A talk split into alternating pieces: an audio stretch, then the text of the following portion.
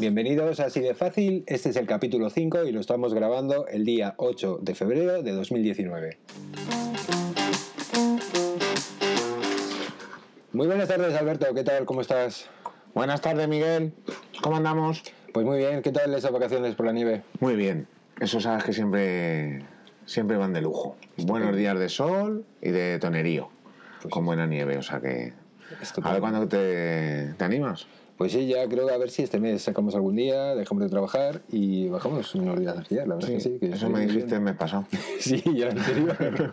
Pero bueno, ya sabes que el trabajo es el trabajo y luego ya, ya veremos lo que hacemos. Ya. Bueno, eh, quería hablar contigo un tema que a mí me tiene un poco en ascuas últimamente, que es el tema de la impresión 3D. Yo sé que tú estás muy puesto últimamente en este tema y a mí me gustaría, me gustaría empezar un poco mm, a imprimir, a hacer alguna cosita, pero no sé muy bien por dónde empezar. Y como yo sé que tú estás muy metido en el tema últimamente, pues nada. Qué eh, metido, metido, bueno. Sí, bueno, es medio pro ya, ¿no? No, del a 3D. ver, no, el tema es que soy un zascandil y pues me gusta, me gustan esas cosas y encontré una buena ofertilla y me metí en ese mundo. Estupendo. Y la verdad es que el mundo desde fuera es apasionante, pero desde dentro, pues lo es todavía más. La ¿Sí? verdad. Sí, sí, sí, sí, te da. Lo que pasa es que luego llega un momento en que a lo mejor tienes dudas de a ver qué vas a hacer, qué no vas a hacer, porque es verdad que al principio lo que quieres es tenerla todo el día funcionando y todo el día funcionando. Pero bueno, eh, las cosas van saliendo, se van, te vas centrando, vas investigando un poquito más y bueno, hay cosas muy chulas para, para imprimir y muy funcionales sobre todo. Funcionales. Que no es- se trata de llenar la cosa, la casa de plástico Sí, con sí. figuritas y como. De eso me quería preguntar, porque he visto mucha gente que empieza muy fuerte con la impresora y empieza a hacer cositas y tal, pero luego mm, como que se desanima y, y ya no sabe por dónde seguir, ¿no? Y Claro. Un poco pues es eh, lo que quería hablar, lo que queríamos, lo que quería que hablásemos hoy es un poco eso, ¿no? Eh, mm, ¿Por dónde empezamos? Eh, cómo, qué, qué impresoras cogemos? Eh, y después qué podemos hacer con ella, ¿no? Y si te parece, pues podríamos eh, empezar pues por saber qué es una impresora 3D y para qué nos sirve en principio. Pues mira, una impresora 3D es una impresora que imprime en 3D. Eso está- A que sí, a que Eso eso, está- eso- eso, eso tienes sí. claro, ¿no? A ver, pues eso, una impresora lo único que lo que lo que hace es a base de un filamento de plástico, pues calentando ese filamento, pues va construyendo capa a capa una pieza en 3D. La pieza pues puede ser una figurita, puede ser cualquier cosa que te imagines en 3D, incluso litografías de estas que llaman así como planas con relieve. Ajá. Pues cualquier cosa que tenga las tres coordenadas de X y Z. Eso te lo puede hacer una impresora a base de ir depositando poco a poco el material, que en este caso se usa material plástico, que el más usado ahora mismo, por lo menos con el que yo es más he trabajado, es con el PLA, que luego Sí. hablaremos de tipos de materiales, Sí, filamentos y imprimir y demás. tal, sí. ¿no? Pero en definitiva, el principio es el mismo, uses el material que uses. Eh, La impresora va haciendo pasadas y va depositando donde debe un poco de material y entonces a base de capas pues va construyendo eh, la pieza 3D. Ah, estupendo, estupendo, estupendo.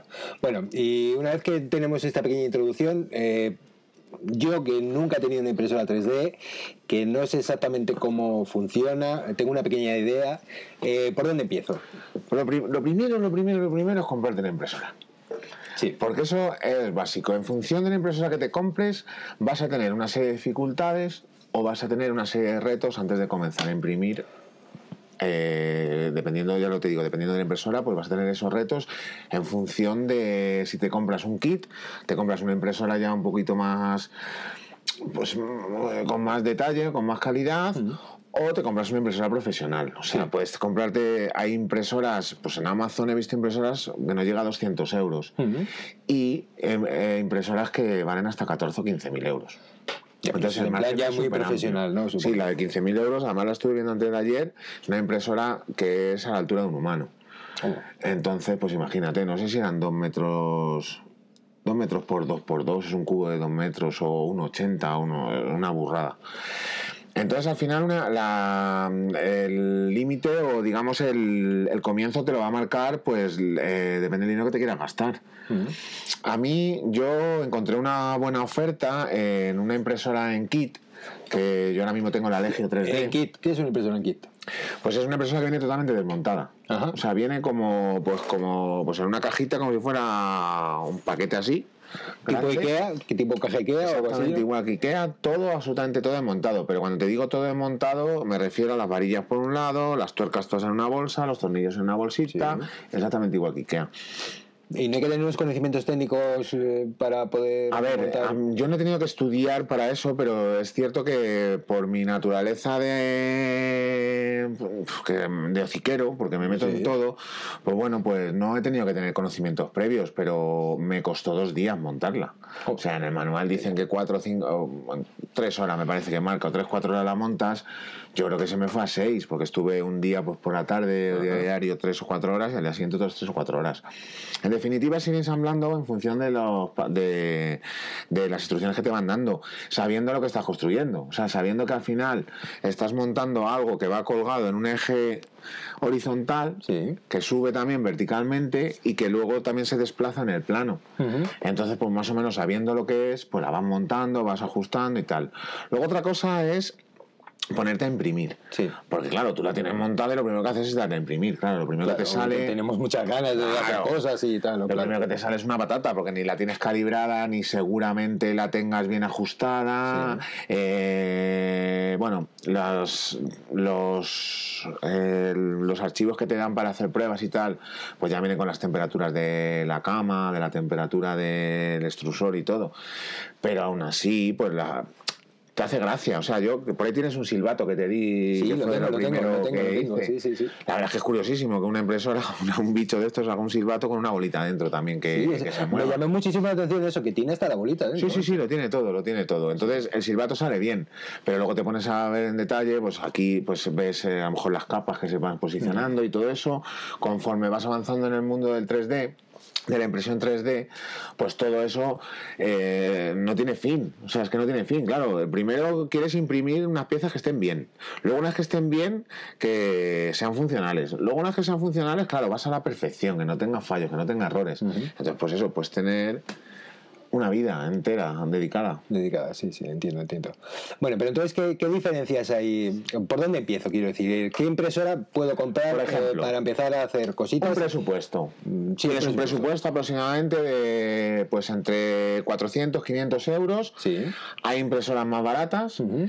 Hay impresoras mucho más baratas que todavía te dan la posibilidad luego de maquearlas más, o sea, Sí. porque la comunidad maker que hay en internet y que hay en, en el mundo, pues eh, desarrollan un montón de mejoras para aquellas impresoras que no, que no cumplen un mínimo de calidad, sobre todo las impresoras más, más compradas y más vendidas Sí. que al final son las chinas, vienen todas en base a una a un movimiento que se llama Red Rap, Sí. que empezó con una impresora mítica que le llaman la Prusa, Sí. Que al final lo que hace es como con unos listones, hace un eje X, un eje Y y unos movimientos. Entonces, en base a esa, pues han desarrollado un montón de impresoras. Por 400-500 euros ahora mismo tienes una impresora eh, muy capaz que te puede dar muchísimas satisfacciones, que tienes que ajustarla, porque tienes que ajustarla, porque no estamos hablando de una inversión, una gran inversión con ese dinero para la impresión 3D. O sea, una impresora que ya viene de, de enchufar y trabajar, pues te puede valer 1.900, 1.000, 1.100 euros, Sí, bueno. que viene con su urna, viene todo... Entonces, en este sentido, pues te gastas unos 400, 500 euros, la montas tú y luego poco a poco pues la vas mejorando. Y la verdad es que te queda pues una impresora que es bastante capaz para hacer las piezas que realmente todas las piezas que, que quieras, con la quieras, ¿no? paciencia que tú tengas y demás. Entonces, es lo que te digo, que el comienzo te lo marca el precio. Luego ya, a menor precio, pues a lo mejor tienes más recorrido para llegar a la, per- no a la perfección, porque la perfección no creo que, que nadie lo persiga, pero tienes más recorrido para llegar, digamos, a lo mejor al objetivo que tú tienes. Sí. Sí, siempre buscando cosas que no sean profesionales. Son cosas Claro. para estar por casa, Claro. son tal, no sé, un algo para sujetar un, un tablet en una pared, un soporte, quiero decir, para sujetar Claro. este tipo de cosillas, ¿no? No sé.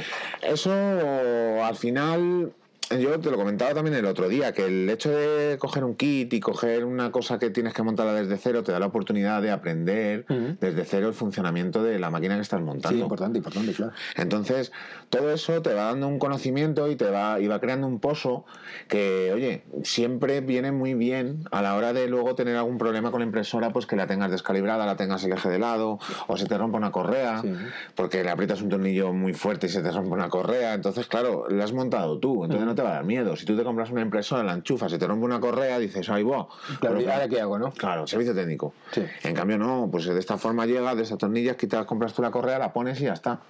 Entonces, con eso pasa con todo aprender a calibrarla correctamente para que todos los ejes tengan sus distancias o no sé qué. Pues todo eso, macho, cuesta. Pues cuesta el montarla tú. Entonces, Entiendo. pues. Bueno, he oído la palabra calibrar varias veces ya en nuestra conversación. ¿Qué es exactamente calibrar? Pues calibrar, lo que en este, en el mundo de la impresión 3D, calibrar le llaman a dejar la impresora en sus márgenes correctos, o sea, que tenga los ángulos correctos, pues el eje X y el eje Y que hagan un ángulo de 90 grados, Sí. que esté todo, digamos, eh, bien nivelado y que y que luego, pues, eh, tú consigas poner eh, lo que es el extrusor. El extrusor es la parte que calienta el hilo Sí. y lo va depositando en la cama, que la cama es donde se construye la pieza. La base donde vamos a... Eso es. Entonces, calibrarla al final es dejar todos esos parámetros correctos para que la impresora tenga la misma distancia en todos los puntos de la cama y se mueva horizontalmente a la cama. El eje X se mueva horizontalmente a la cama para que no te queden fallos. O sea, es increíble ver como uno o dos milímetros de diferencia entre una esquina y otra, pues hace que una pieza pues te salga, pues se vea un poquito más la capa por un lado. Nivel de perfección, digamos, en el Claro, acabado todo eso de te la lo pieza, marca. ¿no? Ujú. Y luego, pues, eh, hay, divers, hay cubos y hay figuritas de calibración que cuando tienes la impresora no calibrada correctamente, pues esas figuritas te van marcando más o menos dónde están, no dónde están los errores, pero sí qué error tienes. Sí. Pues oye, te falta, pues no cumple los parámetros del eje X o no tiene, pues eh, la tienes nivelado desnivelado el eje, Sí. X, el eje Y, pues todo eso. Entonces calibrar al final es eso, dejarla fina. También en función de cómo es la impresora, te cuesta más calibrarla o te cuesta menos. cuesta menos, claro. Hay impresoras que se calibran manualmente, pues a base de tornillitos levantando y bajando la cama, que es el caso de la mía, y luego hay otras impresoras que tienen una, una se autocalibran ellas solas. Supongo que ya mediante el software se calibran y tal. o- Creo que es un sensor láser que baja, entonces mide, entonces ya te va, vas ajustando y tal. No sé cómo funciona exactamente, pero vamos, eh, por lo que he oído es una maravilla. Porque yo la verdad es que me tiro bastante tiempo calibrándola. Ya. Estupendo. Eh, materiales. ¿Con qué materiales puedo imprimir? ¿Qué- ¿Cuál es el material más barato o más sencillo para trabajar con una impresora 3D? A ver, los materiales, eh, ahora mismo hay un, o por lo menos me da a mí la sensación de que hay un boom de materiales que mm, la mayoría, en la mayor, en la mayoría de casos combinados con PLA, que el PLA es el material que te comento que es un, es un material plástico que es biodegradable y es el material más común, o por lo menos el que yo veo más común para imprimir. También se puede imprimir con ABS. ABS es el, el plástico de las piezas Lego Sí. para que lo identifiques. Lo que pasa es que es cierto que el ABS, el ABS eh, aparte de que da olor, cuando tú estás imprimiendo huele, eh, es, parece que es un material un poco, yo no lo he probado, ¿eh? Parece un material un poco más complejo porque tiene una serie de problemáticas de adhesión a la cama, de warping, que warping le llaman cuando se levanta a lo mejor de las esquinas por el exceso de calor. Entiendo. Entonces yo estoy imprimiendo con PLA, he impreso con otros materiales que ahora te comento y el PLA ahora mismo es el material base. De hecho, los materiales especiales se hacen con una base de PLA. Por ejemplo, hay un filamento que de madera que me han dicho que queda chulísimo. Yo no he sido capaz de imprimir con él, lo tengo en casa. ¿Madera? En O sea, madera. ¿Pero que es una mezcla de madera y plástico? o Sí, así? es un Ujú. 30% de PLA y un 70% de polvo de madera. Ajá. Entonces, eh, permite mucha filigrana porque en función incluso de la temperatura puedes ir aumentando y bajando la temperatura y te va haciendo las marcas de la madera, pues más tostada, menos tostada. O sea, un relieve. Un... Claro, todo. Y luego se puede pulir, se puede barnizar, entonces eh, queda... eh, Tiene que quedar fantástico porque yo en la foto lo he visto y tiene que quedar precioso. Lo que pasa es que yo no he sido capaz. Sí. He sido capaz de imprimir con, con materiales mucho más complejos o que a priori son mucho más complejos, pero con la madera no lo sé por qué. No, no le pillo el punto.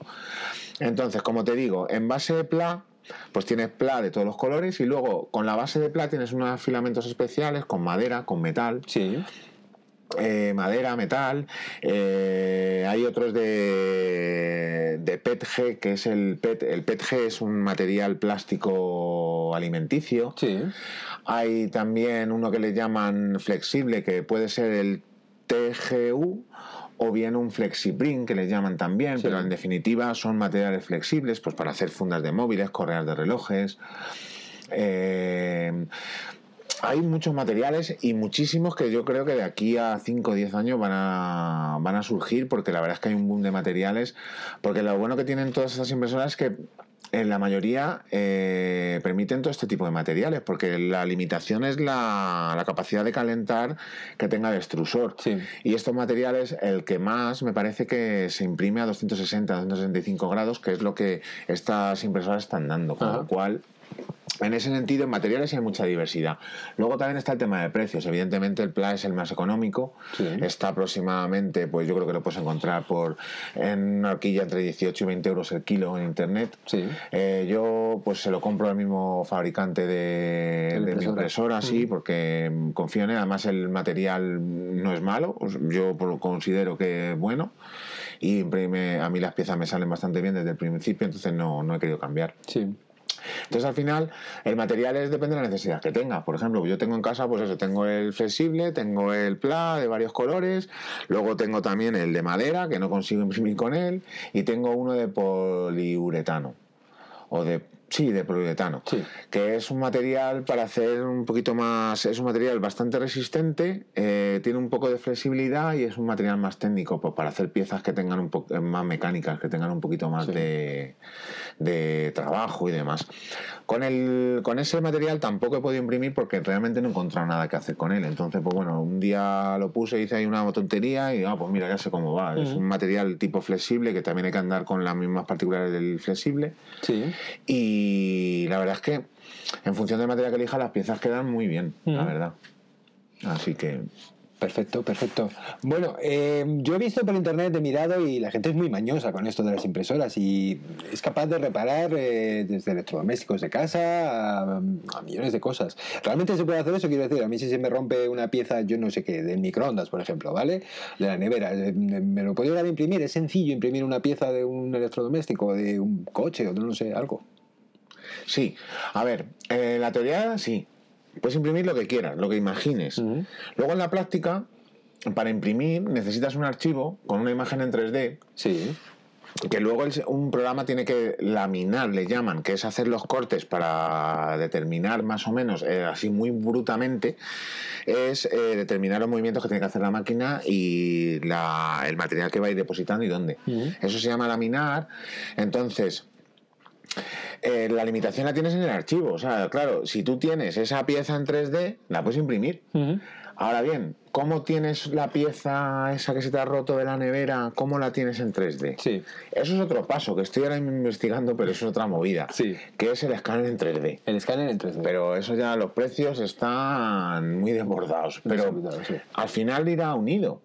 Porque es que yo es la necesidad que me planteo. Digo, joder, se te rompe algo y quiero hacer esa pieza.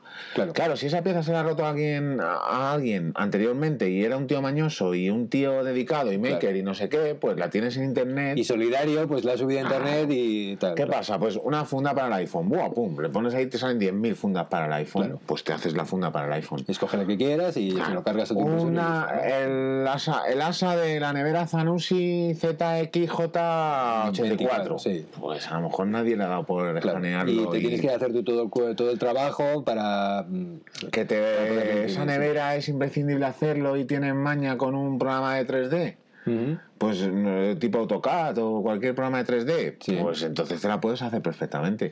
Pero claro, para una persona, por ejemplo, como yo, que no se maneja en programas 3D todavía, quiero intentar mirar algo. Pues realmente, pues si para una persona que sabe en 3D a lo mejor hacer esa pieza le cuesta una o dos horas, un par de horas de hacer aquí pim pam pim pam y un par de pruebas para ajustar cuatro cosas, pues imagínate lo que puede ser para mí hacer un asa de una nevera. Ya. Pues a lo mejor estamos, han pasado cuatro meses y sigo con el asa. sigues con el asa Claro, y me gasta más en hilo que en la nevera. Claro, sí. Ya, ya. Pues eh, eh, al final el balance es ese. Te puedes hacer lo que te dé la gana. En internet hay eh, un montón de diseños colgados en páginas web dedicadas a esto. Eh, la mayoría gratuitos, otros pagando. Los que son pagando pues son un poquito más premium, entonces son un poquito más, más, más elaborados. Sí. En base a alguno gratuito tú lo puedes mejorar con algún programa de 3D. Entonces, pues bueno, pues todo eso al final es la necesidad que tengas y el tiempo que tengas y el conocimiento que tengas. claro. Perfecto. Perfecto. Bueno, eh, para acabar, porque mm, tampoco queremos ser muy, muy técnicos eh, hoy, eh, quiero unos, unos consejos o un resumen básico. Eh, por ejemplo, ¿qué, eh, ¿qué impresora me puedo comprar eh, para empezar? Así. Un modelo, un par de modelos que sean... A ver, para empezar ahora mismo, yo tengo la Legio 3D. Ujú. Estoy encantado con ella. Sí. Muy bien, muy bien, muy bien. Ahora mismo esa impresora está por 550 euros el kit, en kit. Sí, en kit. Luego hay otra también eh, ya un poquito más cara y más, más premium, digamos, están las Prusa. Prusa. Las Prusa, la diferencia que hay con la Legio, por ejemplo, en este momento, es que la Prusa tiene lo que es el armazón de aluminio o de acero inoxidable. No, creo, que es, creo que es aluminio. Entonces le da muchísima más rigidez a todo el conjunto. Sí. Porque esa es otra. Eh, la mía, por ejemplo, es de metacrilato. Toda la estructura es de metacrilato, que está bien, que es muy rígida y tal, pero tiene vibraciones y tiene pues su ruido por vibración, no porque la máquina haga ruido. Pues entonces le he tenido que fabricar unas patas antivibración, le tengo que poner una esponjita a la estantería donde lo tengo para no molestar. Entonces, eh, la Ultimaker es, o sea, la Prusa viene con, como te he contado, con toda la estructura de aluminio y es una impresora muchísimo más estable. Luego también tienes de BQ. BQ. BQ sí tiene también a un par de modelos, eh, dependiendo del dinero que te quieras gastar, pues hay una abierta, tipo Prusa, tipo Legio, y luego tiene otra cerrada también, esa se va un poquito más de precio. Eh, chinas tienes como si no hubiera un mañana, Sí. como si, vamos, como si no hubiera un mañana, le das ahí a buscar y salen 10.000. 10.000, ¿no? Lo bueno que tiene es que todas estas impresoras normalmente chinas y todas estas impresoras que están saliendo ahora, todas les puedes, digamos, eh, flashear el firmware. Ajá. Como hacíamos antiguamente con los teléfonos, no sé qué, pues sí. tú le puedes poner el firmware que tú quieras. Ajá. Ahora mismo el más usado, o el, creo que el 99% de las impresoras tienen el firmware, el, el programa de Merlin. Sí. Entonces, eh, te puedes comprar una impresora más si tú no te quieres echarle mucho dinero y eres un tío así que quieres ir empezando poco a poco, pues te puedes echar eh, 150, 200, 150 euros en una impresorilla así Sí, y tal, e irla mejorando. Que pues, le puedes mejorar de todo, pues mejorar el extrusor, mejorar absolutamente todas las piezas que tengan. Entonces, pues bueno, es que al final es siempre, como en todo en la vida, lo que marca es el dinero que te quieras gastar. Ya, entiendo, entiendo. Y una cosa que también eh, me trae un poco de cabeza, ¿no? Eh, eh, yo tengo la impresora en casa, me pongo a imprimir. Eh, estas impresoras, bueno, eh, si lo comparamos con una impresora normal de tinta o una impresora láser, ¿el nivel sonoro que tienen estas impresoras es mayor? No, a ver, te voy a contar mi experiencia porque tienes que... A ver, hay que valorarlo. El- las impresoras realmente no hacen ruido. O sea, no hacen un ruido excesivo. Yo te diría que cuando pongo a imprimir la HP, Sí. los, el tema del clic, clac, clic, clic, clac, clac, clac, Sí. creo que hace bastante más ruido que en una impresora 3D. Ajá. El problema de las impresoras 3D son las vibraciones. Que yo me di cuenta de todo esto jorobando al vecino de abajo. Así. Hombre, yo la ponía a imprimir, entonces claro, cuando mejor imprimes es por la noche, porque Sí. dejas una pieza ahí imprimiendo y te vas a Te dormir. vas a dormir y por la mañana Claro. tienes tu pieza terminada, claro. Eh, la habitación está al lado y yo duermo, no me molesta ni la oigo ni nada. Pero de repente un día eh, me, mi ve- me llamó, pues me llamaron, oye, tal, no sé qué, que hay una vibración, es un no sé, pensaba que había algo roto. Digo, ostras, pues me compro una impresora 3D. Sí. Y justo coincidía que los ruidos era cuando yo estaba. Dice, no, no, hasta, ha habido 15 días que, hasta, que no se ha oído nada y luego se ha vuelto a ir. Justo estaba pues de vacaciones. el tiempo que está de vacaciones, claro. Sí. Entonces, ¿qué pasaba? Pues digo, joder, macho, si yo no la oigo. ¿Qué pasaba? Que yo me he puesto la impresora en una estantería.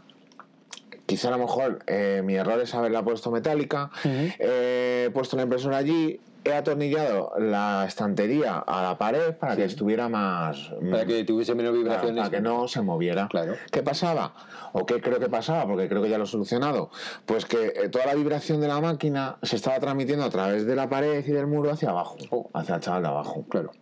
El chaval de abajo un día se me fue la mano haciendo una pieza bastante grande que tenía bastante.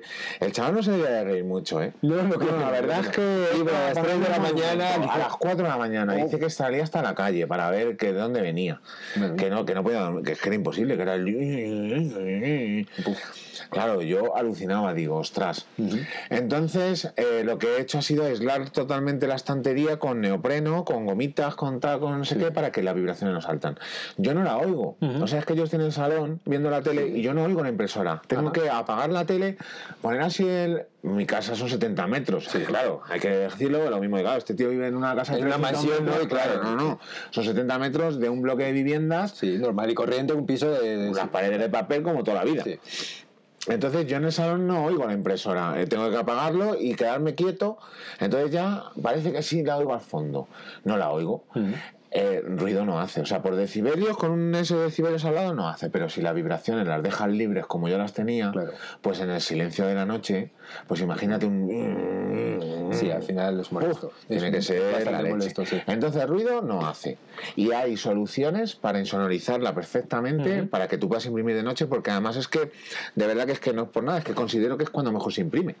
Porque, eh, a ver, de lunes a viernes no puedes estar en la impresora poniéndola a las 8 o las 10 de la mañana para que imprima, porque hay piezas grandes. Sí. O sea, eh, aquí te he traído una piececita, Sí, por cierto, iba a hablar de ella, sí. luego la colgas en la nota del programa o algo, colga la foto. Sí, pondremos una foto. Pondremos Claro, es lo más sencillito que hay, es una plataformita y yo creo que esta plataforma fueron 12 horas. No, 6 horas, 6 horas fueron. No, pero la verdad es que la plataforma es genial, ¿eh? es genial porque tiene mm, movilidad total, quiero decir, o sea, es como una plataforma elevadora. eh, Sí. Ya os pondré una foto para que la veáis porque es de verdad alucinante, pero es que lleva un tornillo que se mueve y yo no termino de explicarme cómo esto lo- se puede imprimir de una pieza sin necesidad de hacer varias varias piezas y después ensamblarlas, ¿no? O sea que es, es un poco alucinante, es, es bastante alucinante. Y ya os digo que os voy a poner una foto porque me parece muy, muy curioso el, el asunto. Está la cosa, la verdad es que es eso, yo la he impreso por eso, porque es una cosa que es curiosísima. Entonces, pues esta piececita, que luego la veréis, pues es que son seis horas. Entonces, pues cuando más mm, eh, cuando más cuando más apetece imprimir es pues a las 8 o las 10, cuando llegas, o a las 7 o las 8, cuando llegas a casa, la pones a imprimir y que imprima toda la noche. Así que mm, entonces tienes que aislarla, o sea, tienes que, tienes que por narices tienes que no molestar, porque como se te vaya un poquito lo de las vibraciones, te digo yo que molestas. Pero supongo que habrá soluciones para que Sí. esas vibraciones están, ¿no? En, en cualquier en todas las páginas de internet donde te puedes sacar modelos 3D y demás, Sí. pues si buscas por impresoras y tal, siempre hay pat- patas antivibraciones. Luego viene muy bien, por ejemplo, pues cambiarle los A ver, dependiendo de la impresora que te hayas comprado, si es una impresora un poquito más perrillera, vamos a decirla así, viene con rodamientos de baja calidad. Sí. Si tú le vas cambiando rodamientos y demás y vas quitándole todas esas vibraciones, esos ruidos, pues al final vas aminorando. En cuanto le quites ruido, es que se va notando exponencialmente. O sea, lo que te crees, dice, madre mía, esto es un ruido, pues le cambias un rodamiento y de repente deja de hacer ruido. Y Claro. "Joder, macho, ¿cómo ha cambiado? Entonces, al final eso es sencillo, eso te lo va a ir diciendo el sentido común. O sea, que eso no, por eso no te tienes que preocupar. Estupendo. ¿Cuándo te la Pues, compras? Cuando me la compro, bueno, habrá que negociar con, con ya sabes, con eh, mi mujer y esas cosas. Y sí, la verdad es que sí, sí me gustaría y quiero hacerlo, ¿no? Y un poco, pues, eh, puedo imprimir una. Ah, ¿Me puedes imprimir una impresora? Hombre, ¿Es, tú es- verás. ¿Es posible que me imprimas una Sí, impresora? a ver, toda la, la mayoría de las piezas de las impresoras actuales son todas imprimibles en impresora. Ah, sí. Sí, otra cosa es encontrarlas. Ah. Otra cosa es encontrarlas. Pero sí, se pueden imprimir prácticamente todas. De O sea, hecho, me está diciendo que yo me compré una impresora 3D y con esa impresora 3D me fabrico otra. te puedes liar a hacer impresoras. Sí, sí, te puedes liar y incluso hacerte una impresora infinitamente mejor. Porque tú te vas a cualquier taller, no sé qué, le dices, hazme una estructura de no sé qué, de aluminio de acero inoxidable, tal. Y tú sobre eso le vas montando todas las piezas de la impresora, pues son lo que son las varillas, Sí. el extrusor, los ejes, los motores y tal. Y la placa. se las imprimes, ¿no? Claro, toda la parte plástica la imprimes tú. O sea, es que realmente todo es plástico. O sea, salvo la estructura que en este caso eh, hemos supuesto que la hacíamos en aluminio o en acero inoxidable, eh, y las varillas por donde van los ejes X e Y, y el eje X y el eje Y. Los dos van por unas varillas Sí, sí. de acero, entonces eso es lo. y la tornillería. Y luego todo la el cable y la placa. Pero en cualquier ferretería, en cualquier sitio podemos encontrar ese material que me Sí, ¿eh? incluso no he mirado, pero estoy ca- prácticamente seguro de que venden lo que es la placa con la con todo lo que son los cables, seguro que lo venden en kit. Ya. Para simplemente hacerte las piezas plásticas y comprar las varillas bien pues bien calibradas y demás y montarlo. Estupendo, estupendo. Pues nada, eh, a mí no se me ocurre mucho más así para empezar. Si ya te digo, si nos quieres dejar algún consejo extra o algún sitio donde podamos ver eh, o conseguir más información. eh, Sí, luego en las notas del programa te añadimos todas las páginas donde se pueden descargar las, las imágenes y demás. Y nada, no, consejo, más que nada, consejo, pues que si te interesa lo hagas. Sí. Es que eso es así. Y además es que, a ver, a lo mejor es muy aventurado decir qué tal, pero yo creo que es el futuro. El futuro del electrodoméstico está en una impresora 3D en casa. Porque al final es que te lo vas a hacer todo, es que te lo vas a hacer todo, porque eh, fundas para móviles, eh, soportes para el reloj, Sí. sea, yo qué sé, es que hay de todo, macho. Entonces, eh, estamos en una cultura de Aldo tú mismo, que es que eh, es el, el- la guinda de todo esto es la impresora 3D. O sea, ya no es hacerte. Y luego, claro, todo el desarrollo que puede tener con Arduino, conectar una placa Arduino a la impresora 3D Sí. para controlar la remota. Bueno, bueno, eso ya. Posibilidades infinitas. claro. Bueno, sí, eso yo ya es cosa que tengo ahí aparcado porque Arduino conmigo, con yo por lo menos es una asignatura pendiente porque no me quiero andar metiendo porque lo veo como un jardín sin flor, bueno, un jardín que me va a meter y me... Es mucha, Uh, sí, mucha tela para. Sí, porque podrá- puedes hacer tantas cosas que es que se me antoja todo. Y quiero hacer esto, y quiero hacer lo otro. Bueno, no hago más que buscar modelos para imprimir y no sé qué. Y es que cada vez que veo una carcasa para una placa, una Raspberry, una Raspberry Pi de esta, Sí, sí. pues es que quiero, quiero bajarla. Claro. Para imprimirla, digo, pero ¿para qué si no la tienes? Si no tiene la Raspberry. Claro, entonces, pues bueno, pues la verdad es que es un mundo que apasionante, como todo lo que te gusta, ¿sabes? Es apasionante, hasta que te cansas. Pero esto no, esto no es una moda, yo creo. No, es, es la última pregunta que tenía. ¿Esto es una moda o realmente tú crees que.? Yo creo que no, yo creo que no, porque además eh, se van, se están racionalizando mucho los precios y se están adecuando mucho los precios a todos los bolsillos. Entonces no creo que sea una moda. Obviamente habrá gente que en la vida eh, le interesará tener una impresora 3D, o gente que se la compre y la tenga aparcada, o gente que ni tan siquiera se plantee comprarla. Eso está, eso es como todo.